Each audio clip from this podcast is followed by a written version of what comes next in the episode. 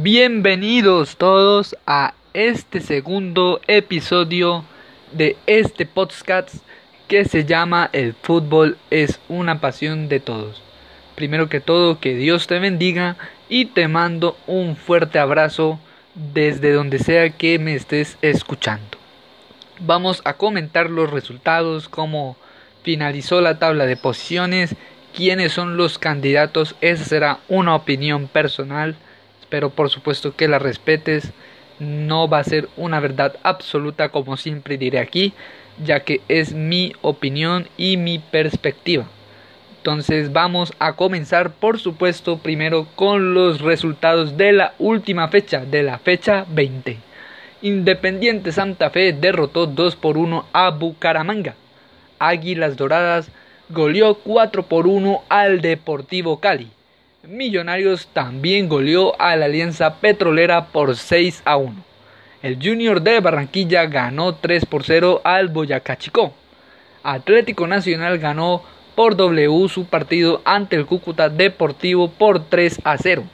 Tolima perdió 2-3 con 11 Caldas en el estadio de Manuel Murillo Toro de la ciudad de Ibagué. América de Cali perdió 1-2 con la Equidad. Y por último, Deportivo Pereira derrotó al Deportivo Pasto. Estos fueron los resultados de la última fecha. Vamos a comentar un poco lo que sucedió, mi opinión. Entonces vamos a comenzar con este pequeño análisis de la última fecha del todos contra todos. Vamos a arrancar por supuesto con el partido entre Águilas Doradas y el Deportivo Cali. ¿Qué le pasó al Deportivo Cali? El Deportivo Cali utilizó a la mayoría de sus titulares ante Águilas. No sé si la verdad estaban dosificando energías, porque pues igual el Cali ya estaba clasificado, ¿no? Pero perder 4-1 con Águilas Doradas es bastante, bastante preocupante. Eso sí, al Deportivo Cali no le voy a dar tan duro como se diría, porque un partido malo puede llegar. Además, reconozco y resalto la gran campaña que ha hecho el Deportivo Cali en el todos contra todos y un partido malo puede llegar. Es completamente entendible y comprensible. Pero tiene que ponerse las pilas el Deportivo Cali porque ya va a llegar los playoffs y ahí sí no pueden haber errores. Tiene que ponerse las pilas el equipo que dirige Alfredo Arias, que personalmente es un equipo que me gusta puntualmente y bueno, más adelante daré los candidatos que para mí van a pelear por el título este año. Ese fue el Águilas Doradas 4 Deportivo Cali 1. Vamos a hablar de otro equipo de la ciudad del Valle, América de Cali. Uy, América. América, América perdió con doblete de Matías Mier. Por América marcó Juan Pablo Segovia el marcador final fue de 2-1. Es verdad, las estadísticas muestran una pequeña superioridad del conjunto Escarlata sobre la Equidad, pero en el terreno se vio mejor la Equidad.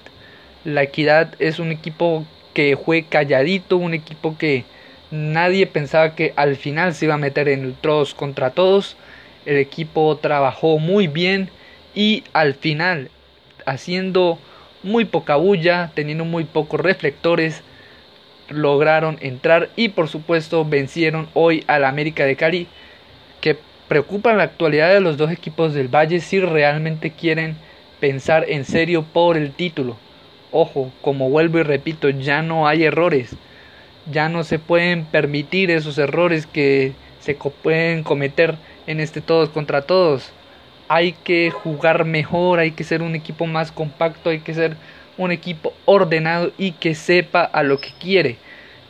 Hay veces que los equipos generalmente llegan a un sitio pero no saben qué es lo que realmente quieren porque nunca pensaron que podrían llegar a esa situación. América Cali tiene que volver a encontrar el foco, a volver a encontrar el juego que mostró muy bien contra los equipos en la Copa Libertadores porque el, equipo de América de Cali jugó bastante bien algunos de sus encuentros en competición internacional.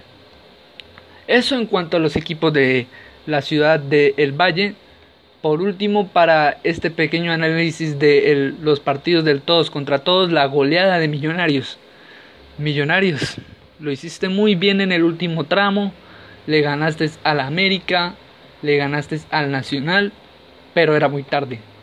Un mal comienzo te penalizó, te condenó, pero puede que en un futuro a largo plazo, a lo mejor para el otro semestre, con un equipo más sólido, con un equipo que entiende a lo que juegue, porque se le ve buenas ideas al equipo del profe Gamero, puede llegar a entrar entre los ocho mejores y, por qué no, entre los cuatro, nunca se sabe. Bueno, ahora vamos con las posiciones. Las posiciones finales de el todos contra todos. Primero, Independiente Santa Fe con 40 puntos. Segundo, Deportes Tolima 37 puntos. Tercero, Atlético Nacional 35 puntos. Cuarto, Deportivo Cali 34 puntos. Quinto, Deportivo Pasto 34 puntos. Sexto, Junior de Barranquilla 33 puntos.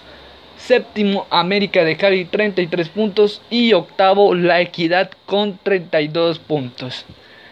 Ahora, voy a dar mi opinión personal si pienso que está bien como quedó el todos contra todos, si a lo mejor alguno mereció llegar, quién será mi favorito o mis favoritos.